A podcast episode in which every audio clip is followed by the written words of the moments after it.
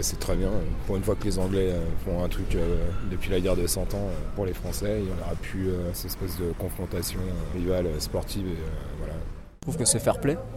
Je trouve que c'est fair play, c'est plutôt bien et c'est solidaire vu ce qui s'est passé. Ben, comme toutes les marques de solidarité qu'il y a partout dans le monde, forcément ça fait chaud au cœur.